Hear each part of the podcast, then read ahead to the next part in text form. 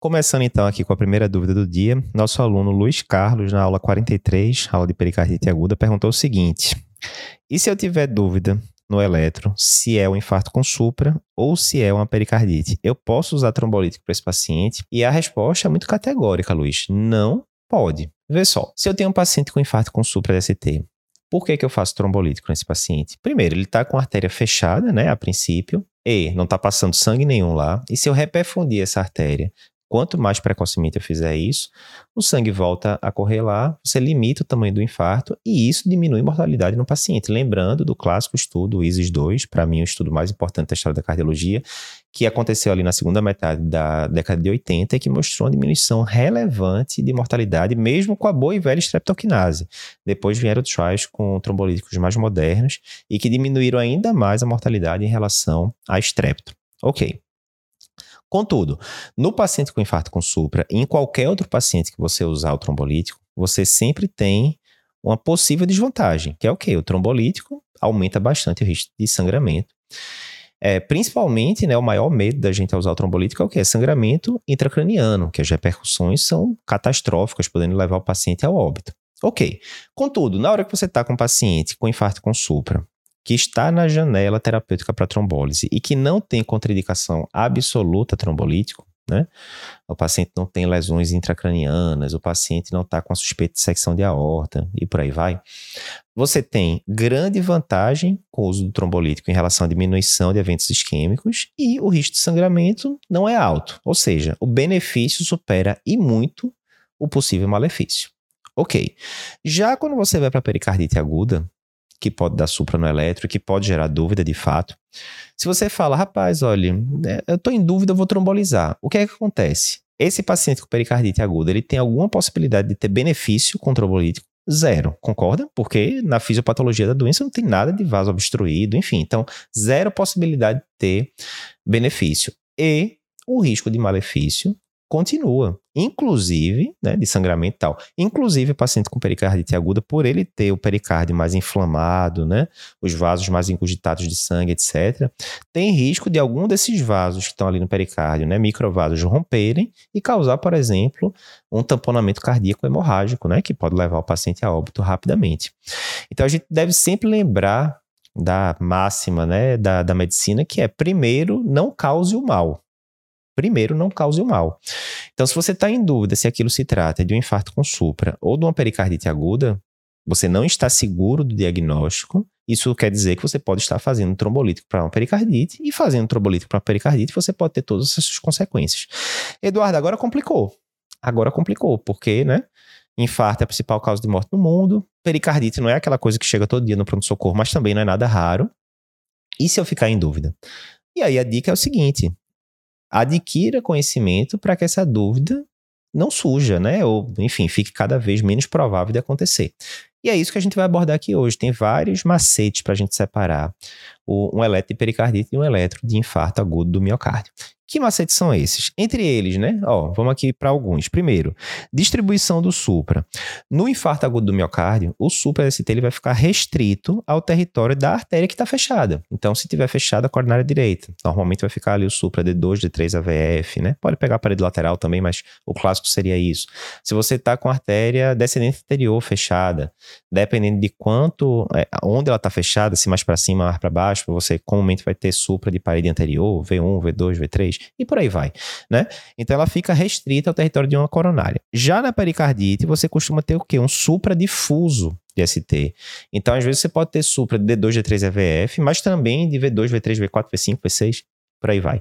E aí, quer dizer o quê? Eu vou pensar que o paciente está com a coronária direita e a DA fechadas ao mesmo tempo por um infarto? Pouco provável. Se é um supradifuso, fala mais a favor de pericardite.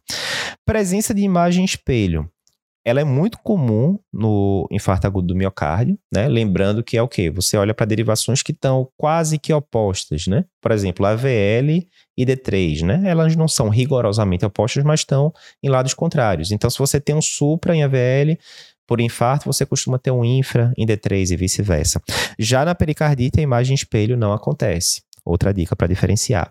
Magnitude do supra. No infarto, com certa frequência, o supra eh, pode passar de 5 milímetros de tamanho. Na pericardite, não é comum isso acontecer. Ondas Q patológicas, elas são presentes em boa parte dos casos de infarto, né? principalmente os casos de infarto que já estão ali com algumas horas de evolução, e eles são, elas são ausentes na pericardite, porque classicamente pericardite isolada não vai estar tá tendo morte de tecido miocárdico. Né? A concavidade, a história do supra triste e supra feliz. No caso do, da pericardite, a gente tem uma concavidade para cima, é a história do supra feliz. No caso do infarto, em fases iniciais, a concavidade pode estar sim para cima, mas à medida que as horas vão passando, a concavidade fica para baixo, fica o supra triste. Infra de PR é muito comum acontecer na pericardite e quando acontece, normalmente pega várias derivações e é incomum acontecer no infarto. Pode acontecer, pode, porque você pode ter infarto atrial associado, mas não é a regra, certamente não. E por fim, outra regra aqui é a inversão de onda T.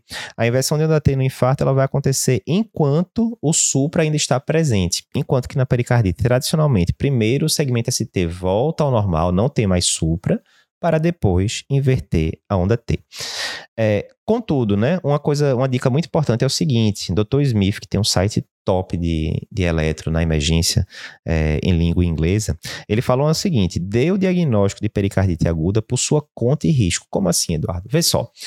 Uma coisa é você pegar um paciente de 20 e poucos anos, jovem, uh, que teve um quadro viral duas, três semanas atrás e que agora chega com o doutorado agudo e tem aquele eletro clássico de livro de pericardite. Beleza, esse paciente provavelmente tem uma pericardite mesmo, a chance dele ter um infarto com 20 e poucos anos é muito baixa, o quadro clínico está muito típico, o eletro está muito típico, segue o jogo. Você vai pensar com uma pericardite e vai manejar com uma pericardite. Contudo, na hora que você pega paciente, por exemplo, paciente de 50 anos, ou um paciente até de 40 anos mesmo, mas já com fatores de risco, paciente com sobrepeso, hipertensão.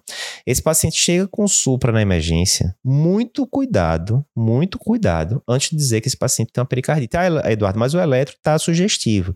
Ok, mas lembre-se, mais uma vez, infarto, se você pegar qualquer emergência cardiológica, né, de, de tamanho razoável, até a emergência clínica mesmo, todo dia, né, basicamente está chegando infarto. Todo dia, todo dia, todo dia. Pericardite não é aquela coisa que a gente vê no dia a dia. Primeiro, né? Não é raro, mas não é aquela coisa de todo dia chegar no pronto-socorro. Segundo, uma pericardite tem um prognóstico bom, né, via de regra. Já o infarto com supra não tratado, mortalidade alta, prognóstico ruim. Mesmo o paciente não morrendo, frequentemente ele vai ficar com consciência cardíaca depois e assim por diante.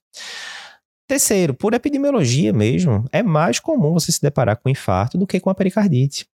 Quarto, Pericardite em pacientes que vão ficando ali mais velhos pode acontecer, pode acontecer, mas aí já vai ficando mais raro ainda. Resumindo, se você está no local que você, principalmente se você tiver acesso a cateterismo 24 horas, chegou um paciente ali para você já de 40, 50 anos para cima, ou com fatores de risco cardiovasculares tal. Se não tiver aquele eletro classicaço de pericardite, com um quadro clínico muito clássico de pericardite também, você sempre tem que ficar com a pulga atrás da orelha no sentido de, rapaz, será que isso aqui não é infarto com supra? E aí, óbvio, você tendo CAT é muito simples, né? Porque você vai mandar o paciente pro CAT e, ah, se for uma pericardite, vai vir CAT normal, complicação de um e um CAT branco, né, que a gente fala, muito pequena. Do outro lado, se você deixa passar o infarto com supra, mortalidade alta, insuficiência cardíaca, aquela coisa toda. Eduardo, se eu tiver num centro que eu fiquei em dúvida no eletro, não sei se é uma pericardite ou um infarto, mesmo com essas dicas todas, pode acontecer ele ficar em dúvida? Óbvio, pode acontecer. E eu não tenho CAT 24 horas. Tem alguma coisa que possa me ajudar? Tem. Se você tiver, e não é tão comum, mas se você tiver um ultrassom ali, um eco, à beira do leito, você souber ver a imagem, pode ajudar. Por quê? Na pericardite aguda, normalmente vai ter o quê? Contratilidade miocárdica normal e você pode ver derrame pericárdico e ou espessamento do pericárdio, né? Tem que ter um pouquinho mais de experiência para ver a experiência do pericárdio. Já no infarto agudo com supra-DST, você vai ver quase que inexoravelmente alteração da contratilidade regional ali do, do miocárdio, né? Em alguma região você vai estar tá com hipo ou a cinesia, né, comumente.